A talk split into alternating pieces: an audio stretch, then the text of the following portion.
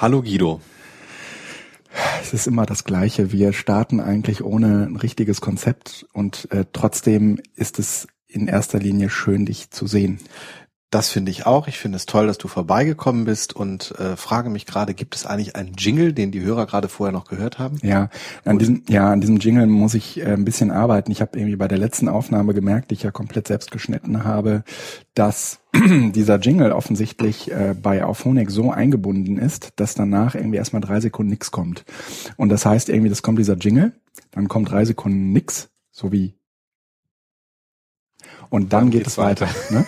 Und das ist insgesamt nicht ganz so gut. Und bei dem letzten Podcast, bei der 012er Ausgabe, habe ich darauf geachtet, dass das halt irgendwie so schön ineinander übergeht und man so reinspricht. Ja, und das kann man natürlich irgendwie mit Auphonic gar nicht automatisieren, sondern dazu braucht es schlicht und ergreifend ähm, ein, ein Audioschnittprogramm, deines Vertrauens, ja. dass das irgendwie so ineinander über. Und das finde ich aber eigentlich auch äh, gar nicht so schlimm. Ich aber finde so eine Gedenkminute, bevor es losgeht, äh, die, Gedenksekunden gar nicht ja. so schlecht. Wir müssen sie halt nur mit irgendeiner Bedeutung füllen. Ja. Also wir müssen uns noch überlegen, was für was die stehen.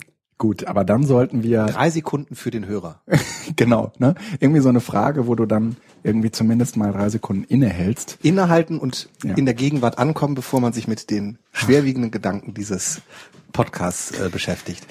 Wir haben einen vollen Plan und an, in Anbetracht der Tatsache. Du hast gerade gesagt, wir hätten kein Konzept und jetzt sagst du, wir haben einen vollen Plan. Das widerspricht sich.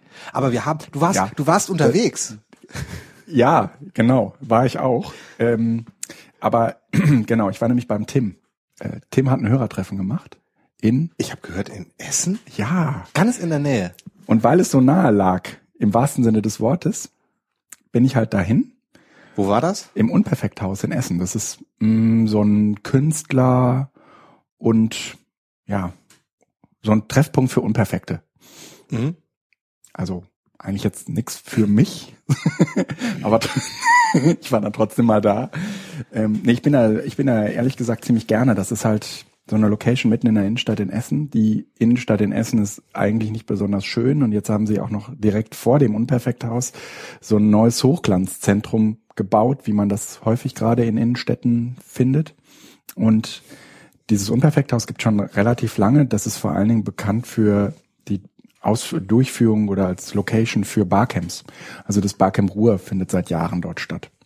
Also das heißt also auch größere Veranstaltungen sind da ja, möglich. Also ja. nicht nur ein Coworking Space, sondern äh also so ein Coworking im klassischen Sinne ist es dabei eben auch gar nicht, mhm. weil es ähm, gar nicht so Büros vermietet mhm. für mhm. Leute oder Infrastruktur vermietet für Leute, die jetzt an irgendwelchen Webprojekten arbeiten oder auch an anderen Projekten arbeiten, sondern es ist eher ähm, äh, so ein Ort, wo beispielsweise an Künstler ähm, Ausstellungsfläche vermietet wird. Also, mh, also von denen sind viel, viel mehr da, also von den sogenannten Künstlern, als von äh, Leuten, die dort vor Laptops sitzend an irgendetwas arbeiten. Und dazu ist es halt irgendwie so ein Veranstaltungs, so eine Veranstaltungsplattform. Also vor allen Dingen, wenn du sagst, hier, ich hab, machte, möchte eine Veranstaltung machen, ich will aber jetzt nicht irgendwie eine Location mieten und am Ende kommt keiner und ich habe irgendwie mhm. ganz hohe Stornogebühren zu zahlen, sondern die sagen irgendwie ganz klar, okay, wir wollen das Risiko minimieren ähm, und eigentlich erst einmal solchen offenen Veranstaltungen so viel Raum bieten, wie es nur geht. Und dann kommt man halt irgendwie daher und sagt, hier, ich melde, melde so eine Veranstaltung an und dann sagt man, ich weiß aber nicht, wie viele kommen und dann sagen die ja so ungefähr, ja, vielleicht 40. Wenn es gut läuft, kommen 40. Naja, und wenn 100 kommen, ist es auch nicht schlimm. Und äh, dann kann man im Nachhinein eigentlich erst äh, sozusagen also, also es skaliert gut, skaliert also mit ja ja und ist schon toll kleine Sitzecken ja da, also auch, die, also die haben insgesamt so geht das über neun über über über über vier oder fünf Etagen das ist ja. relativ viel Platz und ähm, das ist halt so ein Konzept ähm, du bezahlst glaube mittlerweile 5,50 Euro oder 6,50 Euro Eintritt und kannst danach aber irgendwie so viele nicht alkoholische Getränke zu dir nehmen wie du willst Klingt nach äh, angenehmen Kneipenbesuch, wenn man keine eh keine Ambitionen hat, sich ja. alkoholisch zuzudröhnen, dann kann man da auch gut hingehen Super. und sich einfach mal genau, genau. treiben lassen. Ist verkehrstechnisch relativ gut erreichbar, ist halt direkt irgendwie an so ein paar U-Bahn-Stationen gelegen und äh, es gibt ein freies WLAN, es gibt Ähm, in der, also vorne am Eingang steht so ein Rechner, da kann man halt irgendwie gucken, was spontan an Veranstaltungen stattfindet. Es gibt eine ganze Reihe gerade so aus diesem Web-Alternativbereich, also Leute, die irgendwelche Linux-User-Groups anbieten. Ähm, jetzt, dieses Hörertreffen war an der Location, wo normalerweise sich die Skeptiker äh, treffen. Mhm. Und so ähm, sind da hat, zieht dieses Haus eine ganze Reihe auch von Gruppierungen an, die unter normalen Umständen, das sucht man ja in Städten vergeblich, Orte, wo man sagen kann, ich weiß nicht, ob 20 oder 30 kommen, wir brauchen kein Vereinsgebäude in dem Sinne, sondern wir brauchen einen Ort, wo wir uns einmal im Monat treffen können. Mhm. Und das bietet das quasi an. Und das bietet es, ja, und das in einer wirklich angenehmen Atmosphäre bietet das äh, Unperfekte Haus an. Und ähm, bei Tim ist es so, wenn man Tim Prittlaff, äh, dieser tolle Podcaster, wenn man ähm, wenn der halt irgendwie sagt, hier, ich äh, mache da ein Hörertreffen, weil ich gerade in der Nähe bin, dann ähm, kommen zwischen 10 und 40 Mann. Kommen zwischen 10 und 40 und man sagt in der Regel in seinem Blog hier plus eins, ich bin dabei oder plus drei, ich komme mit drei Leuten noch. Mhm. Und naja, dann sitzt, dann saßen wir da alle so in einem Raum. Ich fand's relativ unerstaunlich, dass eine Frau da war und mhm. vielleicht 20 Männer. Ähm, das liegt, glaube ich, auch so ein Stück weit an den Themen, mit denen Tim sich so befasst. Der Holger war ja auch nicht dabei. Ne? Holger Wenn war nicht dabei, der Womanizer war nicht dabei, ja. das stimmt schon. Holger, der die, äh, der die tollen Podcasts rund um ähm, äh, Vrind macht. Genau. Wer nicht redet, ist tot. Das ist die Abkürzung für Vrind. Nee, nicht wer nicht redet ist tot, sondern wer redet, wer ist, redet nicht tot. ist nicht tot. Wer redet ist nicht tot. Ja, gut. Danke. ähm, Moment. Ja, Herr Lehrer. ja, und da äh, ist das halt so, man macht irgendwie so eine nette Runde, man sorgt, also Tim hat auf seiner Webseite meta ähm, metaebene.me so ein paar ähm, Punkte zusammengestellt, wie so ein Hörertreffen idealerweise stattfindet. Also was man dafür so braucht und dazu gehört eben auch, dass so eine Location bedarf, die relativ wenig, ähm, also wo relativ wenig Nebengeräusche zu hören sind und jetzt war das im Unperfekthaus nicht so ganz perfekt, weil ähm, sich, äh, also weil da parallel noch so ein ähm, Heavy Metal Konzert stattfand. Aber ähm, ja, die waren halt leise. Ähm, beziehungsweise wir durften dann doch die Tür zumachen, obwohl man eigentlich bei öffentlichen Treffen die Tür nicht zumachen darf. Und das ist alles ein bisschen komisch, aber so. Ähm, und wir waren ja auch irgendwie eigentlich in den Räumlichkeiten der Skeptiker, beziehungsweise nicht die Räumlichkeiten der Skeptiker, ja, aber die, wenn die, die Skeptiker, Skeptiker, da in regelmäßigen Abständen sich im Unperfekthaus treffen, dann unter diesen Bedingungen und die müssen, mussten halt jetzt irgendwie bei diesem Hörertreffen ähnliche sein. Naja, und dann machen, macht man es in der Regel so, dass alle irgendwie sich vorstellen. Und eigentlich ist nach dieser Vorstellungsrunde das Treffen auch zu Ende ähm, weil man sich sehr ausgedehnt vorstellt. In der Regel sagen die Leute irgendwie so ein bisschen, was sie so machen und was sie für Podcasts hören und ob sie auch selbst Podcasts machen. Und witzigerweise die meisten Leute, die da hinkommen, wer hätte es anders erwartet, machen auch selbst Podcasts. Und ähm, mir ist irgendwie klar geworden, dass diese Hörertreffen echt doch nochmal so ein, so ein Ort sind, unverwechselbar, wo Menschen erstens zusammenkommen, die in der Regel alle total nett sind und in der Regel alle ähm, total interessante Sachen machen, so, wo man irgendwie sein eigenes Leben unmittelbar als das langweiligste von der ganzen Welt abstempelt. Mhm. Mm, und die, ähm, also die, die, also die meisten hören halt auch Podcasts. War jetzt eine Frau dabei, die keine Podcasts hört. Sie war in zwei, in, in zweierlei ähm, in zweierlei Richtungen die absolute Ausnahme. Erstens war sie die einzige Frau und zweitens war sie die einzige, die keine Podcasts hört, weil sie von ihrem Freund mitgeschleppt wurde. Also mit anderen Worten, sie war eigentlich gar nicht dabei. Sie, sie war ja doch, sie war natürlich dabei, aber ähm, sie, sie wusste, wusste nicht so richtig, worum es geht. Ja, ja, okay. Gut. Okay.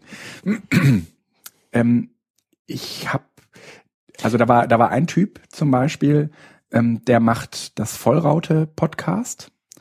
Ähm, das ist so ein Podcast, also war ein Podcaster aus Bottrop.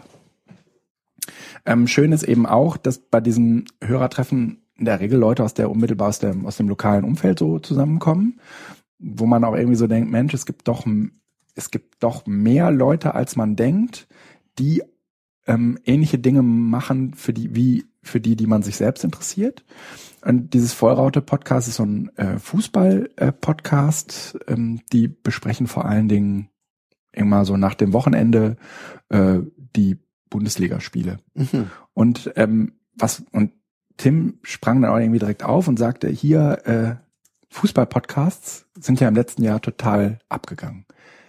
Ehrlich gesagt, dadurch, dass ich mich für Fußball so gar nicht interessiere, äh, war das äh, war das für mich eben auch eine, eine Neuigkeit. Und dann habe ich halt irgendwie angefangen, so ein bisschen genauer hinzugucken. Dieses Vollraute-Podcast, wenn man jetzt irgendwie Fan von dieser, von diesem Fußballverein ist, dann ist das ganz nett. Ähm, ansonsten ähm, gibt's eben dieses Podcast Colinas Erben, mhm. äh, wo die, wo sich eben auch nach der Saison, beziehungsweise wo sie Spielregeln, also Fußballspielregeln erklären. Ja? Und ähm, auch so aus Standardsituationen immer noch was rauskitzeln, wo man irgendwie denkt, so, meine Güte, krasse Aufgabe, die da so ein Schiedsrichter zu erfüllen mhm. hat. Ne? Das ähm, waren jetzt auf jeden Fall irgendwie so zwei Empfehlungen, also Vollraute und äh, Colinas Erbe. Ähm, dann gibt es jede Menge andere Podcast-Empfehlungen, wo ich dann irgendwie auch spontan mal reinhörte, um irgendwie zu gucken, was das so, was das so ist. Also dieser Skepto-Talk ist ähm, so ein Podcast, der so ähnlich äh, tickt wie äh, Hoaxilla.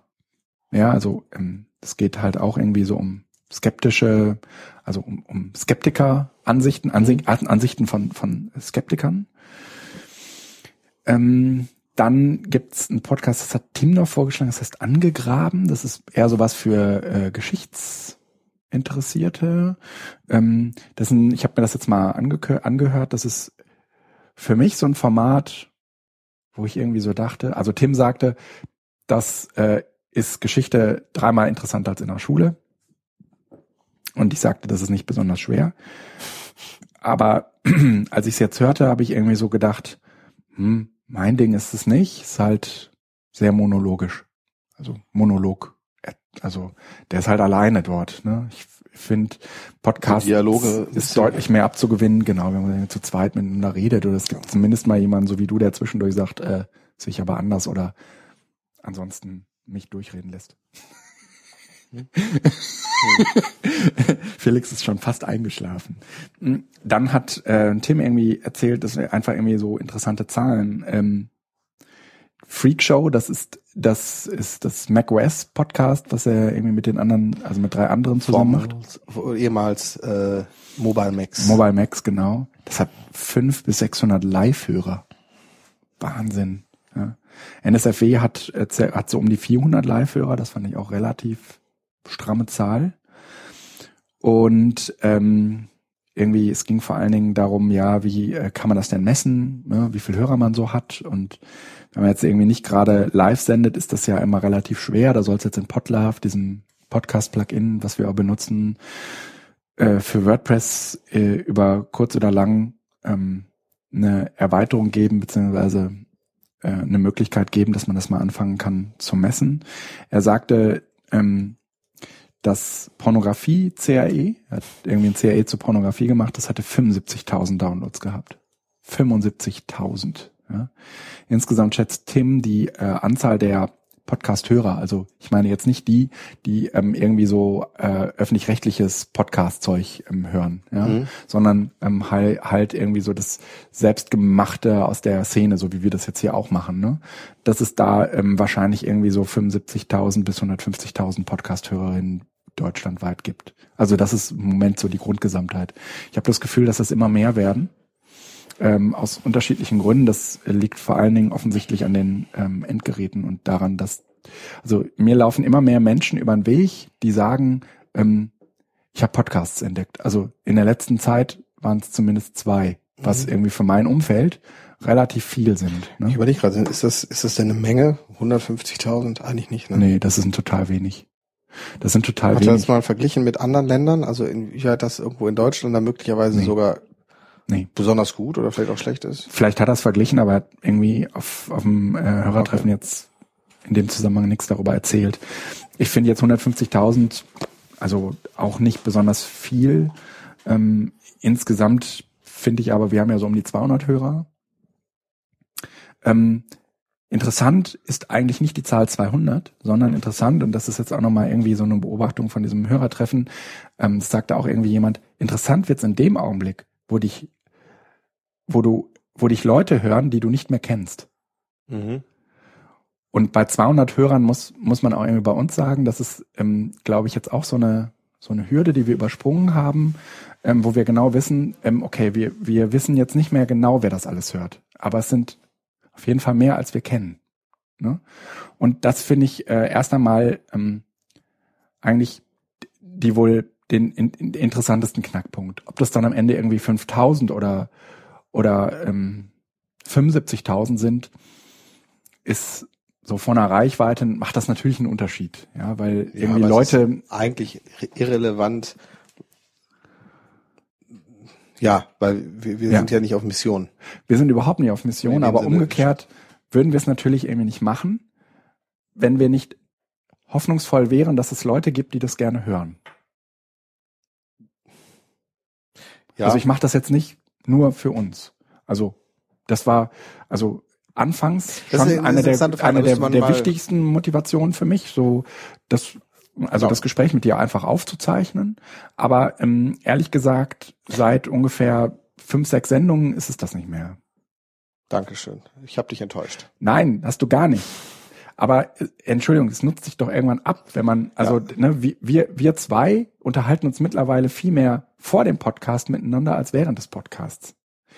Und ähm, äh, eigentlich nutzen, also jetzt sind die Podcasts natürlich auch viel besser vorbereitet. Also wir, wir gehen her, also ich und, verstehe, was du meinst. Es ist ähm, ähm, das ja. würden wir alles nicht tun, wenn wir nicht irgendein Sendungsbewusstsein hätten, auch in Form einer Sendung, eine Sendung machen. Ich, ja? ich, ich verstehe mich natürlich als Dienstleister für äh, unsere Hörerinnen und Hörer. Ja, oder ähm, zumindest ist der Hörer eine eine äh, relativ wichtige ähm, Zielgruppe für dieses Podcast. Also ich höre das danach in den seltensten Fällen. Jetzt bei der letzten Sendung, okay, das habe ich dann irgendwie nochmal ganz gehört, aber ansonsten. Interessanterweise habe ich mir letztens noch mal einen Podcast schon relativ am Anfang angehört, weil mhm. ich nämlich nicht mehr wusste, was wir da gesagt hatten. Und das fand ich eigentlich spannend, weil man nämlich Dinge mal formuliert. Und das ist nochmal was anderes, wenn man es im Blog liest ja, oder wenn man sich mhm. selbst doch mal anhört, ja. so ein Jahr später und man denkt, ah, ah, so war das. Das ist äh, also auch ja. äh, so zum Selbstvermessen und Selbstarchivieren äh, eine ganz äh, spannende aber das, Geschichte. Das geht mir zunehmend in meinem Blog so, dass ich äh, Dinge, die ich da mal aufgeschrieben habe, äh, wiederfinden muss, mhm. weil dort Formulierungen verwandt, verwandt werden, die ich ganz gut fand.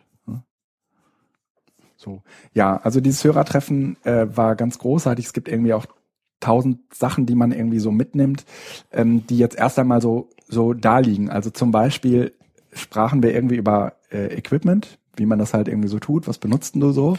Und ähm, Tim äh, sprach von dem Zoom H6. Mhm, dem kleinen Tischmikro. Boah, ist das geil. Das ist abgefahren cool. Das ist genau dasselbe wie das da, nur in klein. Also du kannst da sechs äh, XLR-Kabel dran machen. Sechs Stück. An einen Zoom H6? An einen Zoom H6 kannst du sechs XLR-Kabel dran machen. Kann aber sein, sicher. Dass ich mich da also du, du, du hast halt mit diesem Zoom ah. H6 ähm, irgendwie eigentlich so einen Werkzeugkasten gekauft. Ja, du hast die Zoom H6 und dann gibt's einen Aufsatz, da sind halt irgendwie, also okay, vier dran und da kannst du nochmal zwei oben dran machen. Ich habe, glaube ich, das H2 oder H1. Äh ja, komm. Also das ist so abgefahren geil, dieses H6. H2, genau. Das H2 habe ich in der Hand gehabt. Das äh, nutzen vor allen Dingen Musikstudentinnen und Studenten gerne, weil das eine ganz gute Aufnahmefunktion ja. hat und mobil ist. Und das H6 ist natürlich ja eine Stufe fetter. Cool. Ja. Ah, ist echt cool. Ähm, und das ist jetzt so mein heimlicher kleiner Traum, weil es natürlich irgendwie ganz, ganz wenig Gepäck verursacht. Ne? Also und äh, er kann jede Spur einzeln aufzeichnen. Wobei, Nicht so wie das. Diese, die, du musst natürlich aufpassen. Äh, ach so, der zeichnet auf SD-Karte dann auch auf, ne? Wahrscheinlich. Ja. Das ist echt angenehm, aber was kleines Gepäck angeht, Achtung, das, was wir auf dem Kopf hier haben, ist eh das, ja. was am sperrigsten bei allem ja, ist. Ja, das stimmt. Und dann brauchst du nämlich noch die Kabel und alles und dann ist es am Ende schon so, dass du, ähm, also die, die einzelnen Spuren könnte spannend sein, ja. wobei auch das erst dann spannend wird, wenn du das extrahieren möchtest oder wenn du eine Skype-Konferenz Ja. machst oder sonst was, dass du da wirklich Aber an einer Spur nochmal arbeiten musst. Gegenüber dem Zoom 24 ja, ist, äh, Ja. also ne, das, was äh, ich jetzt bisher im Einsatz habe, wäre das halt schon irgendwie ein paar Preislich Stunden halt- geil. 380 Euro? Ja, so ungefähr 380 Euro. Ähm, ja, das, ja, das muss man halt wissen. Aber ich sag mal, es gibt teureres Podcast-Equipment. Ne? Ja, ja, aber äh, es ist ja auch Ja, also klar, ne, wenn man irgendwie, die Kopfhörer sind sowieso irgendwie das, oder sagen wir, das Headset ist sowieso am Ende irgendwie das, was am, am meisten Tonqualität bringt, Mhm. würde ich mal sagen. Und äh, da ist, glaube ich, der Unterschied, was das Mischpult aus, äh, äh, relativ gering. ausmacht, relativ gering. Ähm, Das trotzdem, Mischpult ist eigentlich der, die Schnittstelle zur Software auf dem Computer und äh, genau, da ist das hier ja. Minimum und eigentlich keine, tut ja keine digitalen Spuren raus. Aber das ist noch ein anderes Thema. Also, das H6 äh, hat's dir Ja, angetan. das H6 hat's mir im Moment echt Hattet ihr das angetan. vor Ort? Nee, das hatte niemand vor Ort. Ähm, aber wir haben, äh, es gab zwei Leute, die das im Einsatz haben und die haben gesagt, geil, geil richtig coole Qualität, äh, einfach in der Bedienung, ja. Also äh, die Zoom-Dinger sind ja in der Regel alle irgendwie so, haben eine ganz schlechte Usability. Aber ähm, die haben zumindest über das H6 gesagt, das wird besser sein. Okay. Ja? Ähm, also das hat ja auch irgendwie diese Pegel bringt es mit, Mhm. ähm, wo man jeden, jeden einzelnen Pegel auch sieht. Ich meine, das war bei dem äh, R24 auch schon so, aber gut, ist jetzt erst einmal so ein ähm, so ein feuchter Traum geworden. Mal äh, mal schauen, wann ich wann ich eins hab. Ähm, dann gab's eine Softwareempfehlung, Hangout als Open Source. Kanntest du das? Meet Jitsi Nee, ich kenne das nicht. ähm, funktioniert auch nicht im Firefox, sondern nur im Chrome, witzigerweise. Im, im Chrome funktioniert und ich glaube in Safari funktioniert. Und das ist, ich habe das äh, mal ausprobiert, das ist halt letztendlich irgendwie eine Webseite, die fragt, also du brauchst kein Login angeben, nix, sondern das Ding fragt dich direkt nach ähm, danach, ob's die de, den Mikro- und Videozugang von deinem äh, Rechner benutzen darf und zack bist du verbunden und kannst bekommst du einen Unique-Link, den kannst du irgendwie an fünf andere schicken und dann kann man das halt aufzeichnen. Ich weiß nicht, was ist jetzt der Vorteil? Open Source. Das ist nicht Google. Aber es basiert und läuft nur im Chrome. Nein, es funktioniert nicht nur im Chrome. Ich glaube, es geht auch auf Safari-Ebene. Auf Safari-Basis. Also wenn ich über die Webseite aufrufe, sagt er mir Chrome required. Ja gut, dann brauche ich Only Chrome. supported Ja. by Chrome, Chromium und Opera. Ja. Alles ist Chrome. Ja, Chromium äh, ist ja äh, Chrome ohne Google. So wie Android eigentlich Open Source ist. Ja. Also deshalb, nein, ich, die Idee ist ja wahrscheinlich spannend, Also aber es ist manchmal, gerade so für manchmal, mich sucht so, man, hä? manchmal sucht man ja irgendwie so eine Alternative und sagt, was Geileres als Hangout gibt's eigentlich nicht. Ähm, man muss jetzt natürlich dazu sagen, Hangout ist so dermaßen tief in das Google-Universum integriert, dass wenn man diese ganzen Funktionen irgendwie äh, in der Regel bei Hangout mitbraucht, nämlich Ja. irgendwie gemeinsam an einem Google-Doc rummachen oder so, Da kommen wir eh nicht dran hoch. gibt's, kommt man sowieso nicht drum rum. Ansonsten ist Meet Jitsi auf jeden Fall eine interessante Alternative, die wir mal in die Shownotes Packen. packen. Ja, ja, das, ja, da, dann gab's noch irgendwie so einen Dropbox-Player, der ist Tunebox. Ähm, den, der ist mir empfohlen worden. Also, ne, wenn man irgendwie sagt, hier, ich habe äh, da ein MP3, aber ich, es gibt erstens, entweder äh, will das ganze Podcast nicht abonnieren, sondern nur diese eine Folge runterladen, kann man sich in seine Dropbox packen und ähm, dann über Tunebox anhören. Mhm. Äh, das fand ich jetzt erst einmal gar kein so schlechtes Feature. Dass man, das Also ist da, die das, eigene Cloud in der Dropbox irgendwie, also die Mu- Musik-Cloud Ja. über die Dropbox zu realisieren. Ja. Mhm. ja. Ähm, ja. Das waren jetzt auf jeden Fall Empfehlungen, die ich dankbar aufgenommen und mitgeschrieben habe. Es gab bestimmt mehr, die mich jetzt nicht so interessierten, die ich da seinerzeit auch nicht aufschrieb. Insgesamt muss ich sagen, Hörertreffen äh, sind toll, total angenehme äh, Atmosphäre und äh, gerne wieder. Ähm, nach unseren äh, Schwierigkeiten auch bezüglich Audacity, äh, da gab es auch noch irgendwie eine neue Software. Der Tim probiert da ja auch im Moment mit Ja, rum. genau, aber Kannst ich habe den Namen sagen? nicht verstanden. Also es gibt eine Alternative zu Audacity, aber ähm, ich habe ich hab Reaper verstanden, aber das ist irgendwie ist es was anderes. Wenn es irgendjemand weiß und ja, es ist Reaper. Es ist äh, Reaper. Oui, oui. Also es ist, ich dachte, das wäre jetzt das. Dann äh, werden wir uns dann nochmal erkundigen und dann beim nächsten Mal was wie, dazu wie schreibt man wie schreibt man das denn? Steht drin. Äh, ich dachte jetzt, dass das äh, fix wäre. Ähm, dann äh, machen wir das nächstes Mal noch Na, und gucken also uns das nochmal an. Tim arbeitet damit offensichtlich. Ähm, wenn du ähm, mir gleich nochmal den richtigen Links, Link gibst, dann werde ich damit auch anfangen zu arbeiten, das testen. Prima. Ähm, wir hatten ja auch schon mal Ah, äh, vorher so ein bisschen äh, überlegt, was eigentlich in die Richtung ist, so ein, so ein, so ein, so ein Podcast. Man müsste doch eigentlich mal andere treffen. genau. Ja. Und äh, da deutet sich jetzt wohl was an, äh, was natürlich, also es wäre nicht sinnvoll, wenn es nicht Tim machen würde oder Ja. zumindest Tim in die Hand nehmen würde. ja, Ähm, hast du da neuere Infos zu, Ja. was sich da ent Ja. entwickelt?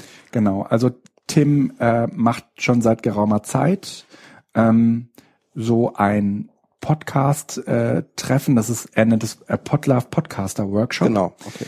Ähm, das ist aber sehr barcampig. Aber es ist dann am Ende dann doch kein Barcamp, was diese Veranstaltung in keinem Fall schlechter macht. Das Problem ist, sie ist an dem Wochenende vor der Republika. Und wer an dem Wochenende vor der Republika Zeit hat und sich als Podcaster berufen fühlt, sollte da auf jeden Fall hinfahren. Ich habe das große Problem, dass äh, dann die Republika kommt. Danach äh, äh, bin ich kurz ein Wochenende zu Hause, um zu gucken, ob die Kinder noch da sind, ob die Kinder größer geworden sind, um danach wieder eine ganze Woche nach Berlin zu verschwinden. Und ich kann nicht die Woche davor, also Auch das Wochenende, auch noch weg sein. Aber ähm, unabhängig von den privaten Hindernissen, ähm, ist, also dieser Podlove ist ja eigentlich ein Player, den er oder ein Projekt, was er Ja. forciert im Moment, weil er gesagt hat, also diese ganzen WordPress-Plugins mögen alle nett sein, aber wir brauchen mal was Vernünftiges, wir brauchen was, was gegenseitig referenziert, wir brauchen Ja. die Autoren, die einheitlich wiedergegeben sind, sodass man auch sagen kann, zeig mir mal alle Podcasts an, wo der Mhm. Mensch drin ist, also dass man das sozusagen so ein bisschen über das die die Metadaten vereinheitlicht. Das Ja. ist ja so dieses Ziel dahinter und einen vernünftigen Player macht und Genau. Die Abläufe Genau. einfach. Also da kann ich auf jeden was. Fall irgendwie einiges zu sagen. Der Player wird grundsätzlich überarbeitet. Ach so, nee, es geht, die, die Richtung war, es- also ich wollte das jetzt nur gerade mal kurz anreißen. Also dieses dieses Podlove-Projekt ist ja übergreifend und Ja. vor allen Dingen programmiermäßig einfach eine Herausforderung für die, die das machen. Soweit ich das bisher mitbekommen habe, sind ja auch diese Podlove-Workshops eigentlich eher so Mhm. Hackerspaces. Mhm. Oder ist, soll, soll das schon auch wirklich Das ist ein Austausch für Podcaster. also ja. in die Richtung Genau wird das, das. ausgebaut. Gut. Genau. Also ähm, das war auch immer schon so. Also es waren nicht nur Leute da, die coden konnten, Okay. sondern es kamen alle, die sich ähm, irgendwie zum Podcasten berufen fühlen. Ähm, und die haben das, also Tim äh, hat, macht es so, sowohl Samstag als auch Sonntag gibt's vormittags Vorträge und nachmittags irgendwie so einen offenen Barcamp-Teil. Mhm. Und ähm, die äh, Vorträge kuratiert er wohl und sucht sich da irgendwie interessante Menschen raus, Mhm. ähm, die auch ähm, irgendwie was zu Potlauf machen, aber auch irgendwie zu dem Ganzen rum. Ja? Mhm. Ähm, und dann gibt es irgendwie den Nachmittag, wo alle möglichen Leute sich treffen und austauschen und ähm, irgendwie, wo, wo Ideen gesponnen werden, ähm, die jetzt nicht zwangsläufig etwas mit Podlove zu tun haben, aber zwangsläufig etwas mit Podcasten zu tun haben. Und da, äh, ja, das ist mit Sicherheit irgendwie großartig und äh, ganz, ganz interessant, aber ich werde dann, ich werde es nicht schaffen, an diesem Wochenende ähm, da hinzukommen. Ähm, war, ja, aber ich müsste da eigentlich hin. Ja. Also es gibt auch so viel zu tun und es gibt so viele Ideen. Ich meine, Tim selbst ist überhaupt nicht verlegen um Ideen. Ähm, aber es ist halt einfach nochmal was anderes, ob du da bist und dich mit, und, und da sind ganz viele andere, die auch podcasten. Ja, das ist ähm, wahrscheinlich irgendwie das Gleiche, als wird man irgendwie sonst ein Orchideen-Hobby betreiben und in seiner näheren Umgebung keinen finden, der das auch macht. Und Mhm. bei diesem Podcaster-Workshop ist das auf jeden Fall so. Und ähm, ja, da sind natürlich auch irgendwie, das kommt noch dazu, das ist auch so ein bisschen dieses Klassen, diese Klassentreffen-Idee. Man trifft mal all die Leute, von deren Podcasts man nur hört, ja. Klassisches äh, Republika ja, ja, äh, genau. Phänomen, ja. Und ähm, man kann sich halt auch einfach mal mit solchen Ideen vertraut machen wie live senden und ne, wie machen andere das? Was treffen die an Vorbereitungen oder so? Ne? Das, ich fände es auf ganzer Ebene hochspannend da zu sein, aber tja, wie das Leben so spielt. Ähm, also dazu möchte ich auf jeden Fall herzlich einladen, ähm, dass da möglichst viele hinkommen. Im Gegensatz zu äh, gemeinen Barcamps ist das natürlich nicht kostenlos, aber es ist, sagen wir mal, kostendeckend. Also es geht, sagen wir mal, um einen Preis, der die anfallenden Kosten decken soll. Und von daher muss man da nicht meckern. Ähm, wir leben ja nicht in der Umsonstkultur. Ja, Podcast ist ja eh ein Hobby, was preislich erstmal eine gewisse Einstiegshürde. Ja, das stimmt. Zumindest hat. für die, die Podcasts machen, ja. Ja, ähm, ja Podcast Camp, äh, zwei Tage bevor die Republika beginnt. Apropos Republika, ähm, ich habe eine Ablehnung für meinen Gewerkschafts-Candy Storm äh, bekommen. Das war ein Projekt, was ich zusammen mit meinem guten Freund Thomas aus, Thomas Kreimel aus Wien machen wollte. An dieser Stelle sei er nochmal herzlich gegrüßt. Thomas ist auch so einer von den Hörern, die äh, häufig reinhören. Vielleicht hört er sogar bis hierhin. Das wäre natürlich sehr schön. ähm, dann habe ich einen zweiten Podcast eingereicht, der hieß Nein, äh, Bitte? Ein zweites Thema eingereicht. Ein, ja. zweites, äh, was zweites ist, was, Thema. was war damit gemeint mit gewerkschaftlicher Candy Storm?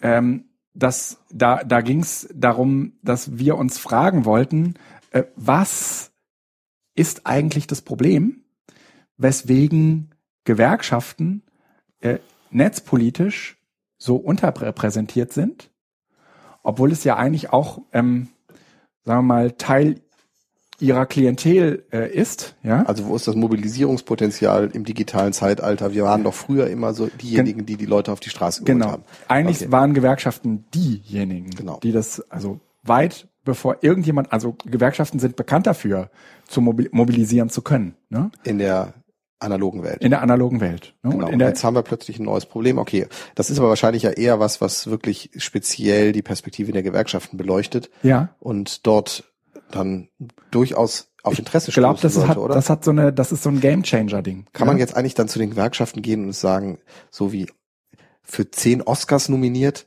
eingereicht, aber abgelehnt auf der Republika? Dass das so ein, so ein, so ein, so ein Qualitätssiegel ist? Prädikat? Nee. Fast wertvoll? Nee, ich, ich glaube, die wissen das ja noch nicht mal. Also ähm, das versteht ja keiner. Wahrscheinlich aus den Gewerkschaften versteht kaum einer, was Candy Storm ist. Ne? Der, genau, das kriegen sie nicht hin. Und äh, was das wa warum Netzpolitik jetzt plötzlich so wichtig ist, wo die, wo die Piraten sowieso, wo es die Piraten nicht mehr gibt, ist das Thema doch eigentlich weg. Ja, Ach ja stimmt, äh, ne? ist ja auch vorbei. Also es gab irgendwie. Ähm, geht das Internet jetzt doch so ein Stückchen. Ja, weg, ja, ne? es, es geht, es, ja, also es wird noch unsichtbarer, als wir dachten, dass es wird. Ja, ja. ja und äh, ich druck gleich. Die, ich mache das jetzt sofort. Ne, ich druck eben noch ein paar Fotos aus. Ja, die, die, die, ähm, die Gewerkschaft, die gewerkschaftliche Szene, in der ich mich bewege, die sind bemüht, sagen wir es mal so, ja. Aber äh, so wie Thomas äh, in, in Wien oder ich in Deutschland gibt's halt relativ wenig, die jetzt, sagen wir mal, mit so einer mit so einer experimentiere, experimentierfreudigen Forscherhaltung an das Netz gehen. Ja? Und die Frage ist, woran liegt das eigentlich? Und das und warum müssen Gründe. wir die Mobilisierung der klassischen analogen Welt ins Digitale übertragen. Ich finde, das hat der Holgi, wenn auch ein wenig sehr über überschwänglich, aber doch äh, im letzten NSFW nochmal gesagt. Er glaubt, dass wir in einer Revolution leben, wo keiner, und er betont, keiner nur in irgendeiner Art und Weise eine Ahnung hat, welche Ausmaßen das noch hat, weil ja. wir einfach da drin sitzen und überhaupt keinen Plan haben, was ist. Ja. Und ähm, ich finde es halt phänomenal. Aus der letzten Republika ist es da ja auch, ich glaube, es war die letzte oder die vorletzte sogar.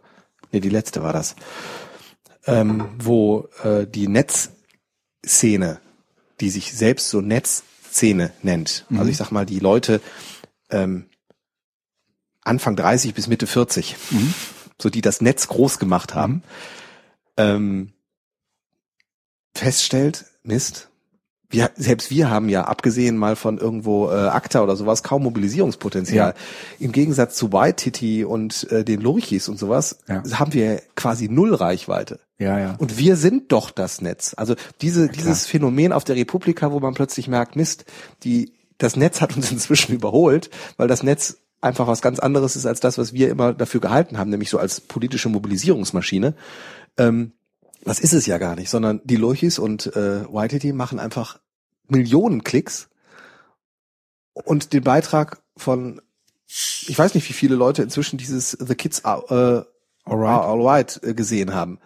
Aber das ist gut. Aber das gucken sich halt nicht viele an. Ähm, also den, den Film äh, kennen natürlich alle Zuschauer auch. Aber äh, wir verlinken ihn trotzdem noch Ja, auf jeden Fall. Tanja mhm. und ja. Johnny ja. Häusler. Ähm, du meinst den äh, Netzgemüse-Rant.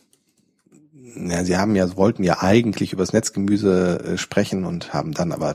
Ja, aber ich habe mir sagen lassen, ich habe das Netzgemüse nicht zu Ende gelesen, aber ein Großteil der Zitate stammen aus dem Netzgemüse. Ja, das bin ja. ich mir sicher. Aber das ist eine, eine, eine großartige. Also ich finde. Ja, ja, ja. 24.000. Ja, was ist das? Ja, das, das ist, ist nichts. Hm, das ist nicht viel.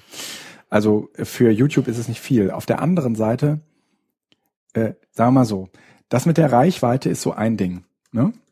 Ähm, und dass es grundsätzlich etwas an unserer, an unserem Verhältnis zu Bildung und Lernen ändert, ist ein ganz anderes Ding. Und das hat wenig was mit Reichweite zu tun und wenig was damit zu tun, dass man etwas versteht, sondern es hat total viel damit zu tun, dass man etwas erlebt. Und ähm, zu einem Erleben gehört auch natürlich in gewisser Weise, damit man sich überhaupt bewusst wird, dass man es erlebt hat, sowas wie eine Reflexion.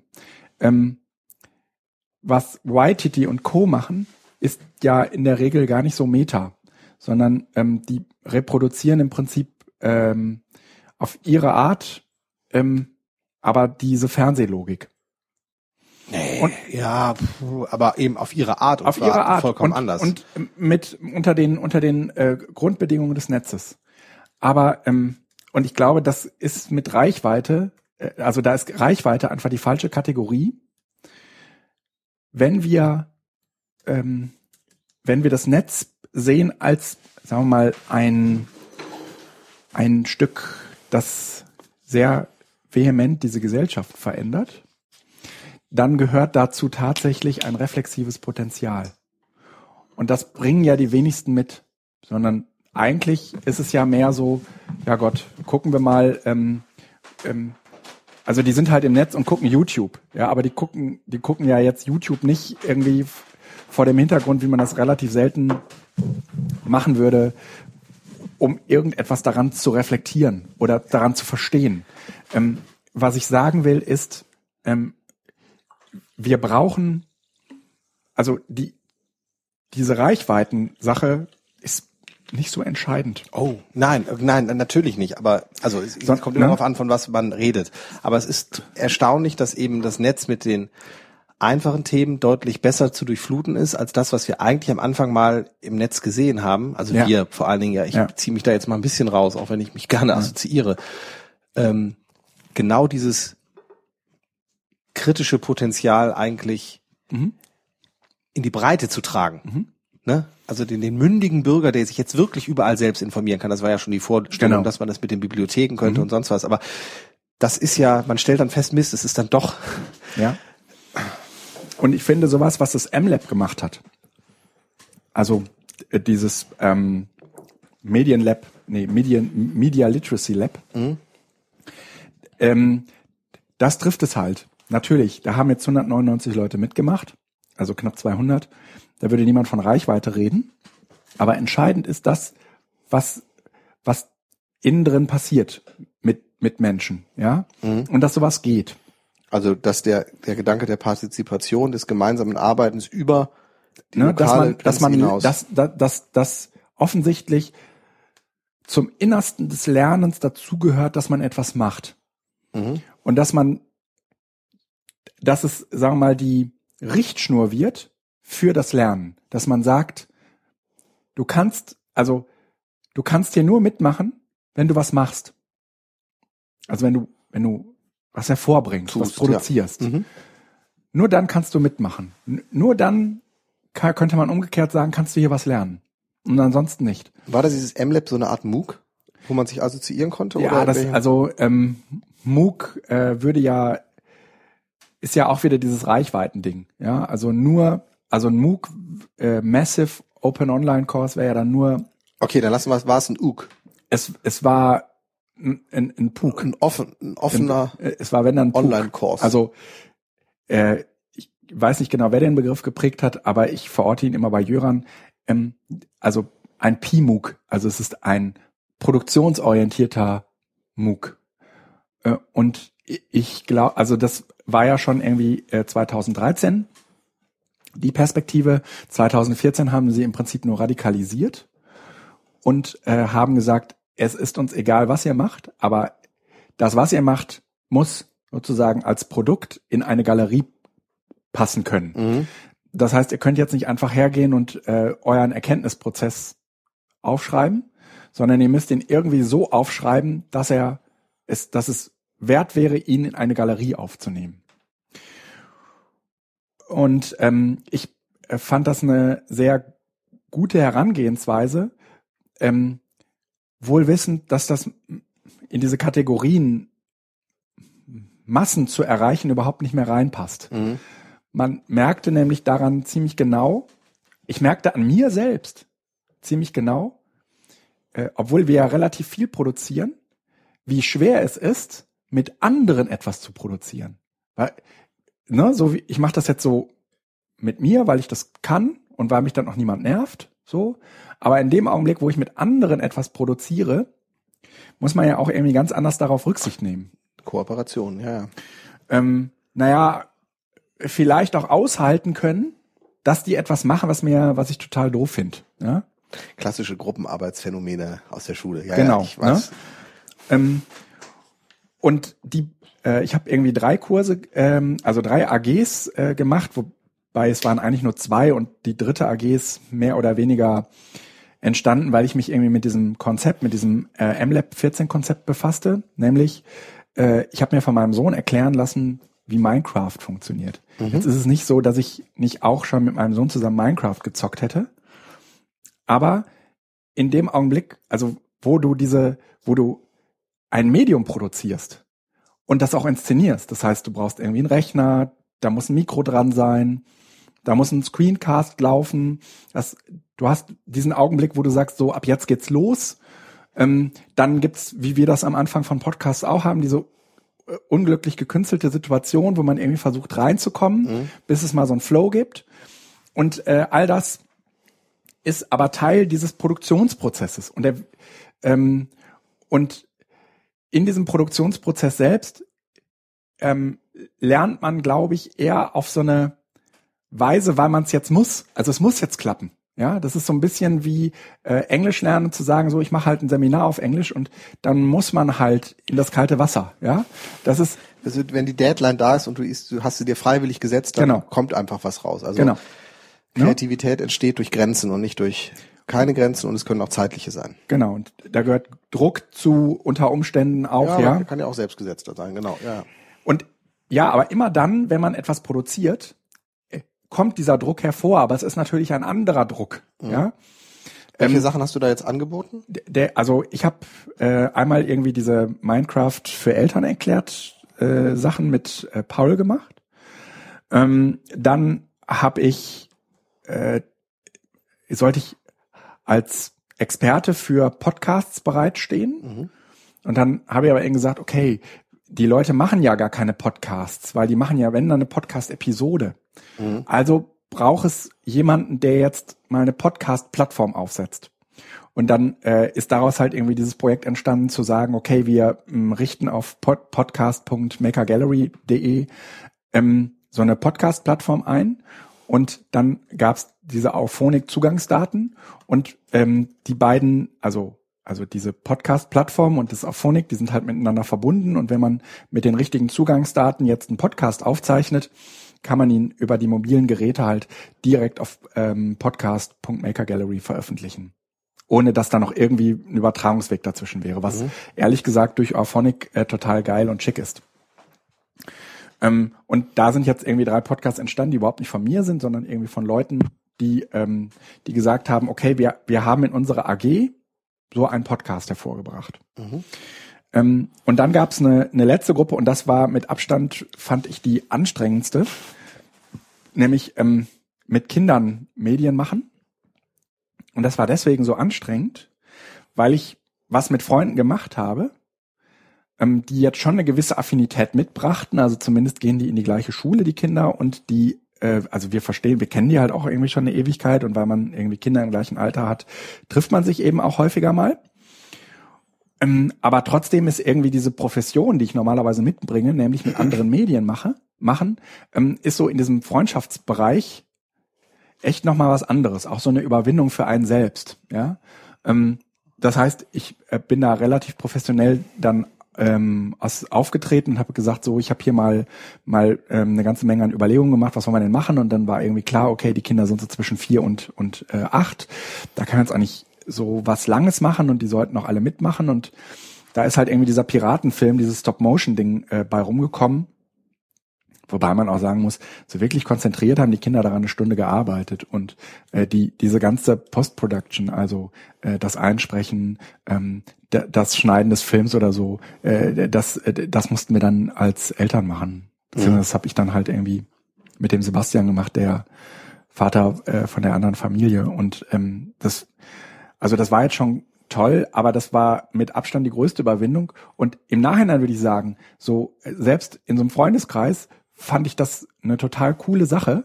Und darüber bin ich auch noch mal ähm, über tausend andere Dinge gestolpert. Also zum Beispiel ist gerade bei uns in der Schule, äh, von, also von den Kindern an der Schule, von der Grundschule, ähm, waren irgendwie die ganzen Elternabende jetzt äh, zu Beginn des zweiten Halbjahres und dann sind halt irgendwie die Termine vorgestellt worden, aber ein Termin für einen Medienerziehungsabend.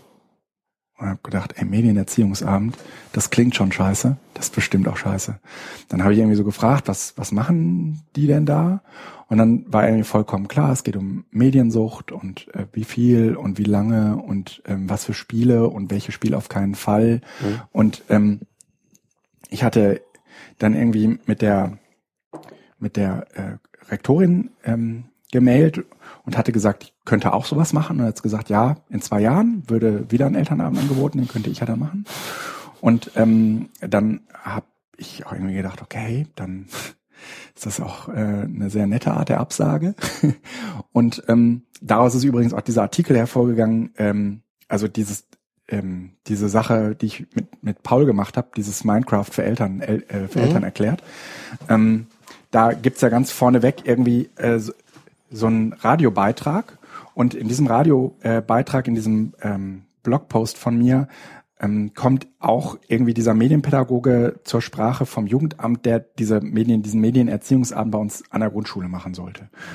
Und im Prinzip sagen die Eltern schon an der Stelle total klar und deutlich, wir machen das mit den äh, ähm, mit diesem Erziehungsabend, weil wir gerne wissen wollen, was unsere Kinder da machen. Die kennen sich da ja viel besser aus als ich. Mhm. Und hätten sie sich mal selbst zugehört, dann hätten sie eigentlich gemerkt, ey, wir brauchen niemanden, der uns, der uns sagt, wie gefährlich das für unsere Kinder ist, sondern wir brauchen eigentlich jemanden, der uns erklärt, wie wir mit unseren Kindern umzugehen haben. Also wie wir unsere Kinder sozusagen zu befragen haben, welche, was wir mit denen machen können. Also ja? ihr braucht, oder die Eltern brauchen jemanden, der ihnen die Möglichkeit gibt, die Erfahrung, die die Kinder machen, einfach einmal selbst zu machen. Ja.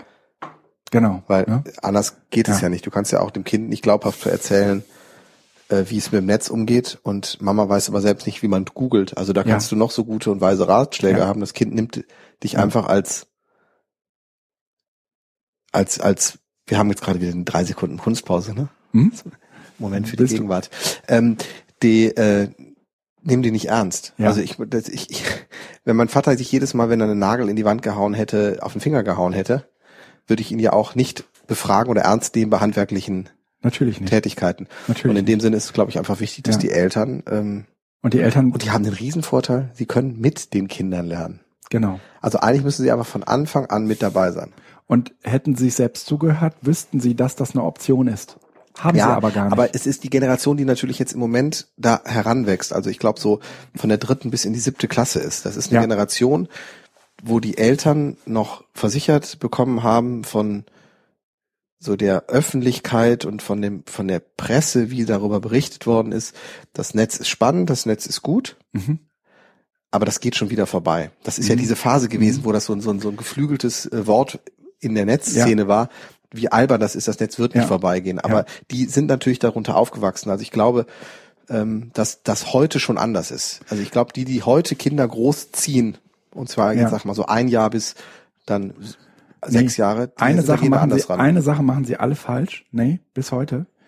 Ähm, und das ist, und jetzt komme ich nochmal irgendwie äh, zum äh, Anfang der ganzen Überlegung, das Machen.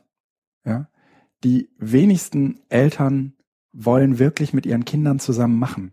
Und was dieses Nee, die wollen sie beschäftigen, das stimmt. Ja, was was dieses M-Lab Also, ich weiß es nicht, ich bin Doch, doch, doch, was dieses M-Lab in gewisser Weise oh Gott, was dieses M-Lab in gewisser Weise getan hat, war ähm, mir klar zu machen, dass es nicht um Doing, sondern um Making geht. Und da und also ne, ich differenziere ist, zwischen Doing und, und na, Making. Doing ist, äh, sagen wir mal, ähm, also bringt kein Produkt hervor. Ja, es ist sozusagen. Ach so, etwas machen, aber machen, ohne zu produzieren. Ja, genau. Und maken, making im, im Sinne von, wir machen etwas, weil daraus ein Produkt hervorgeht. Mhm. Ja, also ähm, so und dieser entscheidende, also ne, dieser entscheidende Unterschied ist äh, aus meiner Sicht auch der, der in diesem ganzen diesem ganzen Zusammenspiel digitale Medien und Bildung ähm, mit einer der wichtigsten ist. Und das hat jetzt mit Reichweite, ja, überhaupt gar nichts zu tun, sondern es ist eine, eine ganz andere Herangehensweise, aber mir ist, wie gesagt, in diesen ganzen Projekten, die ich jetzt äh, gemacht habe, das klar geworden. Und dann habe ich gesagt zu der Grundschullehrer, zu dieser Grundschulrektorin, okay, dann habe ich eine andere Idee. Wir machen eine App Night. App Night ist ein Konzept, was wir mal den Edonauten mal entwickelt haben. Mhm.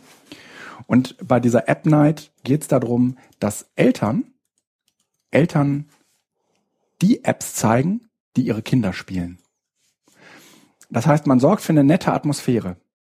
Wir besorgen Bier, Prosecco und sonstige alkoholische und nicht alkoholische Getränke, ähm, legen was zu knabbern in die Mitte, sagen den, äh, bringen, äh, sorgen für ordentlich Netz und sagen den Eltern, bringt eure Geräte mit. Und wenn ihr keine habt, wir haben mal ein paar bereitgestellt. Und dann äh, gibt es mehrere Tische, so Thementische zu unterschiedlichen Apps, wo man dann sich zuordnen mhm. kann, damit man auch mal so eine Idee kriegt, was so alles gibt. Und an jedem Tisch gibt's so eine Metaplanwand, wo man die Apps draufschreibt, die man dort sehen kann. Und wo man auch die Apps bewerten kann. So ein bisschen was, so, so ein bisschen wie beim MLab 13, wo es um gute Apps für Kinder ging. Aber wir übersetzen das jetzt in die, äh, in sozusagen die Elternarbeit mit digitalen Medien. Mhm. Und ähm, das habe ich ihr, habe ich der äh, Rektorin vorgeschlagen. Sie hat gesagt, super Idee, machen wir im November. Ähm, dann sind die äh, neuen Eltern aus den frisch eingeschulten ähm, mit dabei. Ähm, ich äh, gehe einmal durch alle Klassen und stelle das äh, vor und wir hoffen, dass äh, am Ende irgendwie 100, 100 Eltern da sind, ähm, die Bock aufeinander haben und die vor allen Dingen, und das ist aus meiner Sicht mh, äh, nicht zu, zu vernachlässigen, nicht nur digitale Medien anfassen und machen, sondern sich über das Unterhalten darüber auch ja, in Austausch kommen. Äh, ja, und zwar miteinander und nicht Medienerziehung im Sinne von ich erkläre euch jetzt mal, wie man digitale Medien macht. Mhm. Und ich bin mir relativ sicher, ähm, dadurch, dass die ja auch, dass die Eltern sich ja auch aus, aus den Klassen kennen, ja, ähm, dass es, dass es da auch nochmal ähm, Verbindungen zueinander gibt, die es vorher so gar nicht gab. Und dass das auch den Weg bereitet für so, wir machen jetzt nochmal einen Workshop und gestalten irgendwas zusammen. Ja, so wie mhm. es eben auch Zirkuswochen gibt oder so, ja. Also es wäre alles Mögliche denkbar, was man auch irgendwie mit Kindern in dem Alter machen könnte. Und da, und das ist so eine klassische Elternarbeit und da kannst du dir keinen Medienpädagogen holen, der den Eltern das erklärt, weil es gab einen eine relativ äh, interessanten äh, Automatismus. Ähm, als dieser Medienerziehungsabend an, in, äh, an diesem Elternabend vorgestellt wurde ähm, und ich danach äh, im Gespräch mit der Klassenlehrerin nochmal irgendwie genau fragte, was das ist, sagte ein Vater, ja, ja, als bei uns, bei der, äh, bei der Prüfung, ob die, also bei uns, also in NRW gibt's irgendwie für diese Grundschulen, also bevor die Kinder in die Grundschule kommen, müssen die äh, irgendwie beim Jugend so, so einen Eignungstest machen, genau. Und dann gucken die auf die Zähne und ne, dann gibt's auch einen Fragebogen und den Fragebogen wird unter anderem abgefragt, wie äh, lange guckt ihr Kind am Tag Fernsehen? Und diese mhm. Frage, sagte mir dieser Vater, haben wir natürlich, äh, da haben wir natürlich gelogen. mhm. Ja, weil Kinder in der Regel immer mehr Fernsehen gucken, als da überhaupt erfasst werden kann. Ja, und aber die Frage, das hatten und wir ja vor zwei ist, Sendungen, ist ja immer noch, was heißt denn Fernseh gucken? Also es ist ja heute eben, ne, das ist, hören die Radio, hören die Fernsehen. Früher war, ja, ja, aber ja. haben wir ja schon drüber Na, gesprochen. Aber grundsätzlich ist das, sagen wir mal, von vornherein so eine Frage, mhm. die schon rhetorisch gemeint ist. Mhm. Nur rhetorisch gemeint sein kann, ja? Weil in, bei so einem Eignungstest, ja, das ist genau wie bei so einem Medienerziehungsabend, wenn da der Medienerzieher fragt, ja, wie viel Fernsehen guckt denn Ihr Kind am Tag, dann wird man bestimmt nicht hören äh, 20 Minuten, äh, da wird man bestimmt nicht hören zwei Stunden, ja, nee. oder eine Stunde, nein, nein. Ne? sondern maxi maximal 20 Minuten, ne? Sandmann und äh, äh, Yakari danach und dann ist gut, ne? Äh, dass das in Wirklichkeit auch über die Woche gesehen häufig nicht den, äh, außer bei uns, ja, der Wirklichkeit entspricht, steht auf einem ganz anderen Blatt. Ähm, und deswegen braucht es eigentlich ein Format, wo digitale Medien, äh, wo sie nicht jemand, wo, wo nicht so ein Zampano kommt, der erklärt, wie das funktioniert, sondern wo man eigentlich den Austausch mit den Eltern organisiert. Und das versuchen wir jetzt mal im November. Ich bin gespannt, wie das wird. Also als Fortführung des MLab? Nein, aber nee, nee, auch in der Grundschule nee, das sozusagen. Das, genau. Ja. Äh, nee, das MLab hat sozusagen nur so ein, so ein Shift in mir ausgelöst. Das, okay, gut. Ich, ich, und was, was macht, was, was meint das überhaupt? Und ja? jetzt, ja. Äh, das sind die Medienabenden, die, an, die es an den Schulen ja gibt. Und es gibt ja viele Schulen, die das eigentlich auch wirklich so in der Art machen. Einfach mal die Rechner dahinstellen und einfach mal WoW und äh, früher war es dann irgendwie mhm. Half-Life oder sonst was, einfach mal laufen lassen. Mhm. Minecraft und so, guckt's euch mal an. Mhm. Und ähm, neben jedem kann sogar noch, jedem, jedem Computer kann sogar noch ein Schüler stehen, der den Eltern das einfach mal erklärt. Mhm. Und ähm, dann lässt man sie mal spielen. Mhm. Und dann stellt man fest, dass es mhm. in der Regel wird man feststellen, dass die Vorurteile sich nicht ganz auflösen, aber dass zumindest relativiert wird. Mhm. Und bei anderen auch nicht. Also ich habe jetzt letztens bei einer Schülerin, habe ich auch gedacht, also pff, Spiel gesehen, das einzige Ziel war, irgendwelche Leute auf unterschiedliche Arten und Weisen umzubringen. Gibt's halt ein Schafott oder mhm. Pistolen und dann musst du die halt, also dann laufen die da rum, dann musst du die nehmen und das Schafott legen, Schafott runterlaufen lassen, kriegst du Punkte, so, nächste. Also wie, ganz wie Moorhuhn. Hier nein, es ist einfach nur mit Menschen. Moorhuhn hat ja zumindest so, so, so einen Punkt, du musst mm. die Vögel treffen und es kommt darauf. Nein, es geht mit aller Ruhe. Es geht nicht darum, einfach nur Menschen umbringen, einfach vollkommen sinnfrei. Mm. Und ähm, das ist dann der Punkt, wo ich merke, das ist jetzt so meine Grenze, weil mhm. ich, vielleicht ist es ja auch ein Sinn, den ich nur noch nicht verstanden habe. Vielleicht Aber muss ich auch mal mit Schülern spielen. Mhm. Können ich wir ja. Mhm. ablehnend reagiert, klassischerweise. Ich hätte mich mhm. anders verhalten sollen. Ähm, ja, das war irgendwie diese Sache zum MLab und irgendwie grundsätzlich zum Machen in Bildung. Ja. Mhm. Ähm, Machen in Bildung, da würde ich ganz gerne diesen äh, Punkt hier vorziehen, mh, hm, Spiele in der Bildung. Wir äh, kommen auf jeden Fall zu dem anderen noch. Spiele in der Bildung.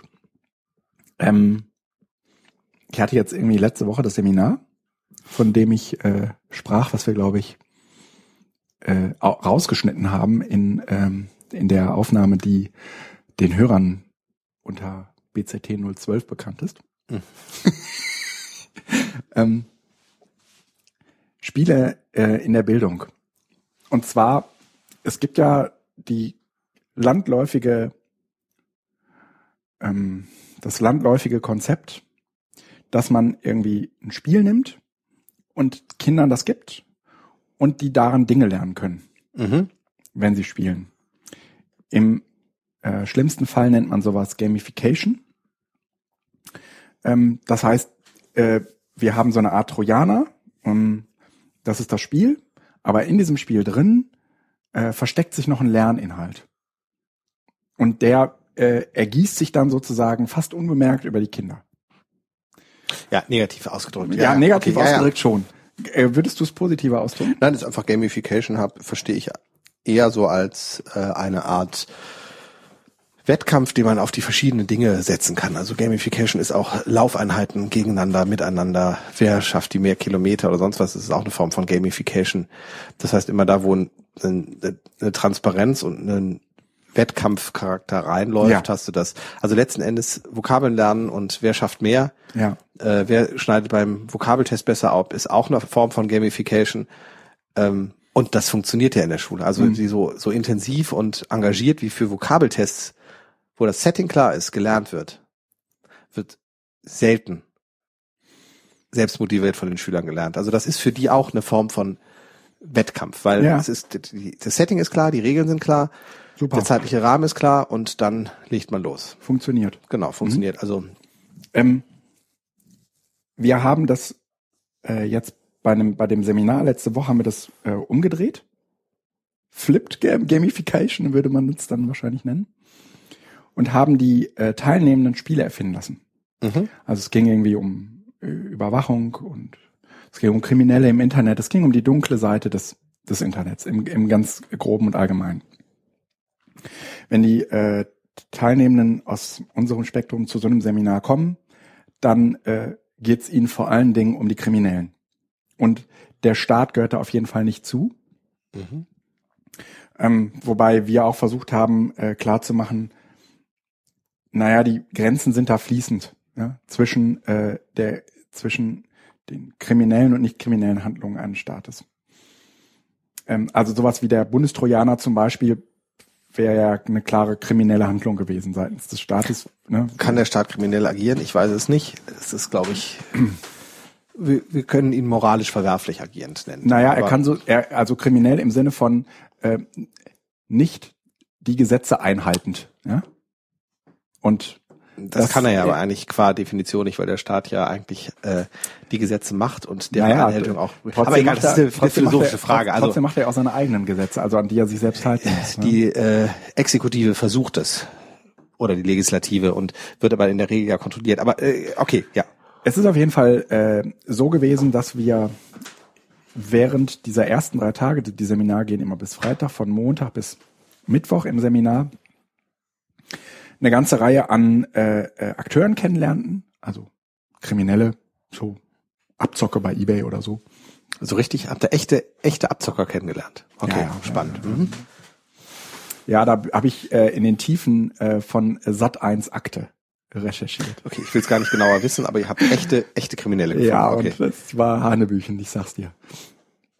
Auf jeden Fall haben wir sie gefunden und es gibt sie tatsächlich. Äh, die haben in der Regel hat das alles nicht viel mit dem Internet äh, zu tun, sondern äh, eher mit Leichtgläubigkeit auf der Gegenseite. Mhm. Aber ähm, wir haben uns auf jeden Fall Mühe gegeben. Dann haben wir ähm, uns äh, Hacker angeguckt. Ähm, wir haben sie am Ende noch die Netzaktivisten genannt, also die Guten. Ja. Ähm, wir haben uns den Staat angeguckt und wir haben uns den armen kleinen Bürger angeguckt mhm. welche Möglichkeiten der so hat. Und dann haben wir am Donnerstag, wie gesagt, Spiele entwickelt. Und das, da waren die in vier Gruppen, äh, jeweils vier Leuten und haben ähm, als allererste Aufgabe versuchen müssen zu visualisieren, ähm, der, den Zusammenhang zwischen diesen äh, Akteuren, also Netzaktivisten, Staat, ähm, Unternehmen, ähm, Bürger und Kriminellen und deren Interessen und deren Werkzeuge. Und davon haben wir dann äh, irgendwann, ich habe so ein wenig die Methode äh, Design Thinking, die Ralf letzte, letzte Mal vorgestellt hat, hatte so ein bisschen äh, abgeändert, mhm. damit man das mit den Leuten machen konnte. Und es sind äh, innerhalb eines Tages drei richtig tolle Spiele rumgekommen. Eine Ideen. Gruppe, äh, nee, Spiele. Wir haben Spiele entwickelt, also sind Komplett okay. also, fertig mit gut. allem, was man dafür braucht. Okay. So. Ähm, zwei sind jetzt so klassische Ereigniskartendinger mhm. geworden, mhm. aber eines ist echt cool, weil es ähm, tatsächlich diesen systemischen Ansatz total ernst nimmt. Also es geht halt irgendwie darum, dass man die anderen in diesem Spiel ausschalten muss. Mhm. Das ist so das Ziel des Spiels. Und man hat jetzt so ein paar Werkzeuge zur Verfügung, um die zu lähmen oder auch ganz auszuschalten. Es gibt andere Werkzeuge, um sich mit äh, anderen zu verbinden, also so Netzwerke zu bilden, die einem dann letztendlich aus einem Schlamassel raushelfen können, dass man irgendwie auch mit denen äh, kooperieren und Karten tauschen kann. Und man kann mit allen möglichen Leuten Allianzen schließen. Und ähm, das Spiel ähm, funktioniert schon ziemlich gut. Ist eigentlich auch darauf angelegt, dass man Allianzen braucht, aber irgendwann muss man selbst diese Allianzen auflösen, damit man gewinnen kann, ja, damit man alleine überbleibt. Mhm. Ähm, und in, in all diesen Spielen lernt man halt irgendwie relativ viel ähm, darüber, wie die Teilnehmenden offensichtlich die vorangegangenen drei Tage so inhaltlich miteinander verknüpften. Weil es natürlich so ist, wenn du ein fünftägiges Seminar machst, dass man in der Regel die Inhalte der einzelnen Tage gar nicht so miteinander verknüpft und verbindet, wie man das so könnte. Mhm. Und das ist eigentlich auch ein bisschen Aufgabe nicht nur politischer, aber zumindest auch irgendwie so einer gesellschaftlichen Bildung ist, dass man am Ende mit mehr nach Hause kommt als der Summe der Einzelteile. Also so, ne, dass, Ihres Ziel, ja. ne, dass man irgendwie das große Ganze mal in den Blick genommen hat. Das nimmt auch so ein bisschen die Angst davor, alles im Detail verstanden zu haben, sondern sich vielmehr irgendwie nochmal so einen Schritt zurückzugehen und das Ganze anzugucken. Und dafür ist diese Spieleproduktion total hilfreich.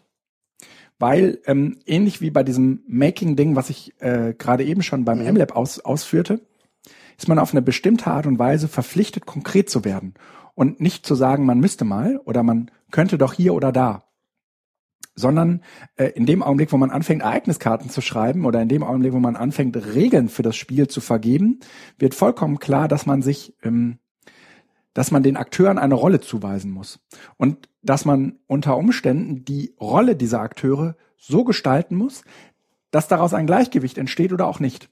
Aber ich selbst bin dafür verantwortlich. Und dadurch, dass dieses Spiel oder die Entstehung dieses Spiels überhaupt gar nichts mit digitalen Medien zu tun hat, weil die, das, weil die meisten haben das mit Zettel und Papier und einer Schere gemacht, ähm, also gibt es auch so keine Hürden beim über, äh, die man über, die man, die man hinter sich lassen müsste, um das Spiel zu entwickeln. So, alle haben alle Möglichkeiten am Tisch.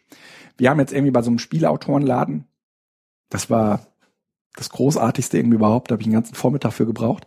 Gibt's irgendwie so einen Spielautorenladen, da kannst du äh, aus Tausenden von Produkten irgendwie Sachen auswählen. Da habe ich halt irgendwie wie in so einem Tante Emma Laden so kleine Tütchen zusammengestellt gestellt mit allem Möglichen, was jetzt erst einmal auch nur anregen sollte, ja, damit man auf so, so eine Idee zu kommen, was, ne? Weil häufig ist es ja so, man kommt, man, man guckt dieses Material an und fühlt sich spontan an Spiele erinnert, die man früher mal gespielt hat. Mhm. Die meisten der Erwachsenen spielen ja auch heute nicht mehr. Wir haben auch eine Klientel äh, als Zielgruppe, deren Kinder in der Regel schon aus dem Haus sind. Ja, also oder fast aus dem Haus sind. Auf jeden Fall irgendwie schon irgendwie in so einem Alter sind, wo man mit denen nicht mehr am Küchentisch zusammen ja. spielt. Und äh, ich muss sagen, dass dieser ganzheitliche äh, systemische Blick auf ähm, diese einzelnen Sachverhalte auch einem selbst persönlich dabei helfen, das zusammenzukriegen. Das, das, das Gute daran ist, man muss das gar nicht mehr selbst machen, sondern es passiert praktisch spielerisch in dem Spiel. Die ganzen Facetten sind eh nicht darstellbar und abbildbar, sondern ähm, man hat jetzt im Prinzip eingepflanzt die einzelnen Akteure und deren Anliegen und die Teilnehmer haben das sozusagen weitergedacht, aber jetzt weniger in so einer Zukunftsvision, als vielmehr in so einem Gleichgewicht, was sie selbst sich sozusagen angeeignet haben, mit dem sie auch kommen, ja. Und ich würde mal sagen, dass mir äh, diese Herangehensweise, ein, äh, äh, also Spiele in Seminaren zu entwickeln, hat mich, äh, hat mich total geflasht. Mache ich auf jeden Fall wieder. Ist, ist großartig. Es gibt, es gab einen im Seminar, der hat sich so vehement darüber da, da, dagegen gewehrt, dass er äh, seine Gruppe mitgerissen hat und irgendwie am Ende stand irgendwie auf dieser Metaplanwand äh, im Streit auseinandergegangen. Mhm. Also wir haben kein Spiel entwickelt. Ja, es ist die Frage, was sie trotzdem mitgenommen haben. So, ich muss jetzt mal eben einmal kurz gucken. Ja, mach das. Ich, das ist großartig. Felix geht mal eben zur Tür. Äh, ich werde in der Zwischenzeit die äh, noch zuhörenden Hörer ähm, mit dem äh, weiteren Ablauf versorgen. Es wird insgesamt noch, äh, es werden insgesamt noch zwei Punkte folgen. Ach so, es gibt sogar noch Unterpunkte, über die wir noch gar nicht geredet haben. Okay, ähm, nämlich es gibt in dem Zusammenhang schon einige, die da auch dran denken. Ähm, Christian Spannagel hat in seinem Blog ähm, etwas veröffentlicht, das heißt Workshop Party. Das ist eine Idee von äh, Oliver Tacke. Ähm, das müsst ihr euch auf jeden Fall mal äh, angucken. Ähm, also das äh, ist aus meiner Sicht eine sehr lohnenswerte und interessante Herangehensweise, nämlich ähm, du hast ein Seminar, du vergibst Aufgaben in diesem Seminar und ähm, die Teilnehmenden untereinander wissen nichts von ihren äh, Aufgaben mhm. und ähm, sie müssen sie halt während des Seminars einflechten, ohne dass es die anderen merken. Mhm. Was unter Umständen relativ schwierig ist. Weil es natürlich auch gegenläufige. Ja, okay. aber du, ähm, du bist viel konzentrierter, kann ich mir vorstellen, weil du halt überlegst, wann kann ich, wann kann ich meine Aufgabe einflechten, ohne dass es die anderen merken. Wirf in einem Plenumsrunde Runde den Begriff Vorlesungsobertrottel ein, ohne dass es auffällig wirkt. Ist doch geil, oder? Wow. Und Punkt zwei ist äh, vorprogrammiert für Ehen auseinanderzutreiben. Jemand zweites aus deinem Team hat dieselbe Karte wie du. Findet euch durch Augenzwinkern. Also, äh, wir verlinken diesen Blogpost von Christian Spannagel. Und insgesamt ähm, ist das alles so natürlich eine Hinwendung zu mehr Spaß. Ähm, aber gleichzeitig drückt es auch ähm, ist es auch eine sehr, sehr gute Grundbedingung, ähm, um angstfrei zu lernen in so einem Seminar. Also das ja, fand ich lockert auf. Ja, das ist, also äh, das fand ich auf jeden Fall eine sehr, sehr schöne Idee. Wenn man eh vorhat, Spiele zu entwickeln, dann ist vielleicht Workshop Party etwas, was man unbedingt gespielt haben sollte. Ach, ich bekomme gerade die Idee, man könnte sowas eigentlich auch einfach mal spaßeshalber zwischendurch einfach im Schul laufenden Schuljahr so äh, machen. Also so, so klassenweise, also ja. so ein paar Aktionskarten ja. vergeben und ähm genau, genau. Also ich glaube, der Fantasie sind da keine Grenzen gesetzt. Auch was die Lustigkeit der Aufgaben angeht, geht da was. Muss ähm, ein bisschen altersentsprechend machen. Ah, das, äh, da kommen mir, da kommen mir verrückte Gedanken. Okay, das lasse ich ja, jetzt aber hier. Spiele in der Bildung. Also da, das ist ein großes Thema und ich äh, würde mich freuen, wenn ihr auch in den Kommentaren Gibt ein wenig dazu erzählt, was ihr so an Spielen im Seminar spielt. Gibt es Neues von Tod an der Mauer? Gibt es da irgendwie? Nö, nö, nö. Also äh, abgeschlossenes Projekt. Ab, das ist ein abgeschlossenes Projekt. Ja. Ich, ähm, das ist aber ziemlich interessant, weil es nochmal irgendwie deutlich macht. Eigentlich ist das mit diesem Spielen im Seminar offensichtlich schon etwas, was mich total lange treibt. Mhm. Und Tod an der Mauer ist ähm, auch so eines von diesen Meilensteinen. Ganz, ganz äh, früher habe ich an so einer Jugendbildungsstätte gearbeitet, wo wir ähm, im Prinzip mit den Schülern DSA gespielt haben. Das waren jetzt keine typischen DSA-Geschichten, also das schwarze Auge. Mhm. Ähm, aber es waren so ähnliche Fantasy-Geschichten, wo wir uns mit den äh, Kindern und Jugendlichen ähm, auf so eine Bildungsreise be be begeben haben, aber äh, wo es ganz viel um Fantasie ging und um Metaphern und um Dinge erleben. Und äh, dieses ähm, dieses Zeug äh, scheint offensichtlich, wenn ich äh, länger darüber nachdenke, schon sehr, sehr lange meine pädagogischen Herangehensweisen geprägt zu haben. Und insofern ist dieses Spiele in der Bildung, also so eine Meta-Überlegung dazu, durchaus immer jetzt mal an der Zeit. Ne? Ja, ja. ja. Ähm, jetzt ist die Frage, reden wir noch über Evernote oder lieber über Empfehlungen? Lass uns die Empfehlung machen, weil das Evernote, ich weiß gar nicht, was da uns auf uns zukommt, das können wir beim nächsten Mal machen, ja. dann bin ich da auch äh, wieder. Wunderbar. Dann machen wir das äh, beim nächsten Mal. Gut, also Empfehlungen. Erste Empfehlung. Aram Bartol hat so ein Kunstprojekt, das heißt Kunst gegen Überwachung. Da hat Aram Bartol eine ähm, Anleitung ins Netz gestellt, wie man sich sein eigenes Funkloch bastelt. Ähm, das ist im Prinzip eigentlich nur so ein, so ein Stück ähm, Handy, Handy-Fließ äh, ähm, äh, Dingens äh, Hülle, wo man sein, also wo man sein Handy dann reintun kann. Man, das scheint so ein bisschen durch, so dass man sein Handy auch dadurch bedienen kann. Aber in dieser Hülle selbst hat das Handy kein Netz. Was, ähm, naja, irgendwie ganz gut ist, weil selbst wenn wir GPS abschalten, wir nicht wissen, ob GPS abgeschaltet ist. Weil das Betriebssystem gehört uns. Warum habe ich ein Handy, wenn ich mir diese Fragen stelle? Ja, weil ich, weil ich am Puls der Zeit sein will. Also, Aber ohne GPS, okay. es geht um Kunst. Ja? Äh, Kunst, Du Kunst, kannst es auch Kunst. wegwerfen. ist das Kunst oder kann das weg? Ähm, dann hat mich Philipp Das haben sie auch Wartenberg, bei der Giraffe da äh, gefragt, ne? Ist das Kunst oder kann die weg? Da haben sie gesagt, kann weg. haben sie so öffentlich geschlachtet. Ähm, Philipp Wartenberg, mit dem äh, war ich zusammen für die Bundeszentrale für politische Bildung unterwegs. Ach ja, von dem, der hat das jetzt letztes auch gehabt. Ja, erzähl. Ja, und, ist, äh, und die, und der hat mich auf die Känguru-Chroniken gebracht. Und es ist tatsächlich irgendwie so ein Ding, das ist mir jetzt schon ein paar Mal über die Füße gelaufen. Und jetzt habe ich aber tatsächlich alle Känguru-Chroniken gekauft oder alles vom Känguru gekauft, was man kaufen kann. Ich glaube, mir fehlt noch der Aschenbecher. aber, aber ey, ihr müsst das hören. Das ist so abgefahren lustig. So lustig. Und jetzt mache ich es immer so. Äh, ich habe noch ein paar Stunden vor mir, aber ich fahre jeden Tag morgens 20 Minuten zur Arbeit hin und 20 Minuten zur Arbeit zurück.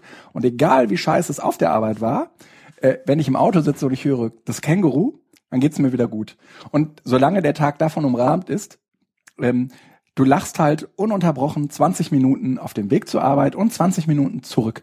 Ich find's ganz groß. Die Känguru-Chroniken sind mit einer, ja, ich, ich mag ihn auch. Äh, es ist mit einer solchen Trockenheit äh, vorgestellt, ähm, dass ähm, ja Ganz groß. hat schon einige heitere Ja. Stunden ganz, ganz äh, groß. gegeben.